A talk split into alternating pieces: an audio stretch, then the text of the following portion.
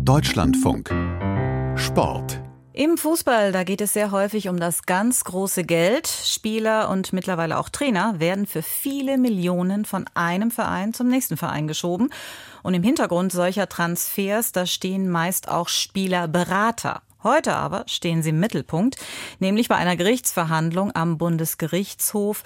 Christian von Stülpnagel aus unserer Sportredaktion, worum geht es denn bei dieser Verhandlung? Ja, es geht im Grunde um ein Rahmenwerk für die Arbeit von Spielervermittlern in Deutschland. Diese Spielervermittler sind aus dem Profifußball, immer mehr aber auch aus dem Amateurfußball, wirklich nicht mehr wegzudenken. Quasi jeder Spieler in den oberen europäischen Ligen hat mittlerweile einen solchen Berater, der dann zum Beispiel bei einem Vereinswechsel den Markt für den Spieler sondiert, Gespräche mit den potenziellen neuen Clubs führt und den Vertrag auch aushandelt und so weiter und so fort.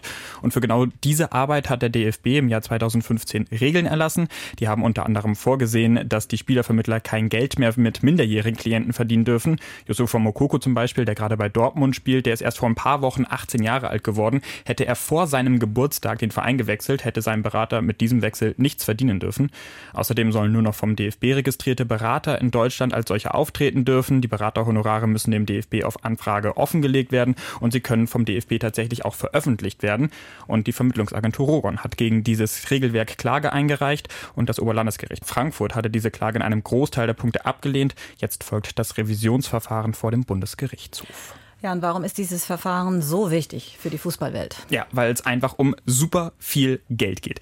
Wir kennen das ja schon immer seit, das Geld. Äh, immer immer das Geld. Wir sehen es ja schon seit ein paar Jahren, dass die Spieler für immer mehr Geld die Vereine wechseln. Als Toni Kroos ähm, als einer der weltbesten Mittelfeldspieler 2014 von Bayern zu Real Madrid gewechselt ist, da hat Madrid für ihn 25 Millionen Euro gezahlt. Jetzt in diesem Winter ist der U21 Nationalspieler Kevin Schade von Freiburg nach Brentford gewechselt, also etwas kleinere Namen. Brentford hat aber ebenfalls 25 Millionen Euro für ihn gezahlt. Also das sehen wir, da hat sich ganz schön was verschoben in der Fußballwelt in den vergangenen Jahren. Insgesamt sollen 2022 weltweit 590 Millionen Euro für die Arbeit von Spielervermittlern geflossen sein. Der größte Teil davon natürlich in Deutschland. Die Spitzenposition hat hier England. Dort sollen die Ausgaben für Berater bei allein 191 Millionen Euro gelegen haben. Und Deutschland ist in diesem Ranking auf Platz 5, aber auch hier wurden immerhin 53 Millionen Euro für diese Berater ausgegeben.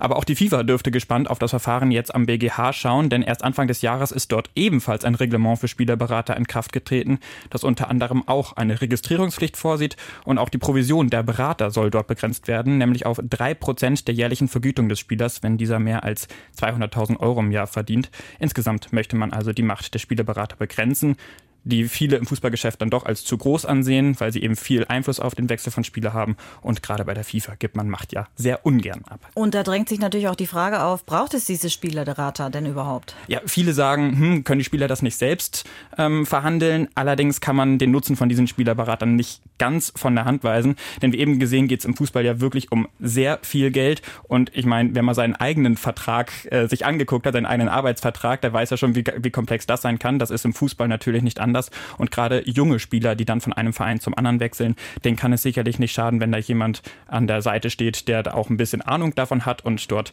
in wichtigen Punkten mit draufschauen kann. Ob diese Leistungen dann aber wirklich eine halbe Milliarde oder mehr als eine halbe Milliarde Euro pro Jahr kosten müssen, da kann man sicherlich drüber streiten. Wann das Verfahren äh, vor dem BGH abgeschlossen wird, wann es dort ein Urteil geben wird, das ist übrigens bisher noch vollkommen unklar.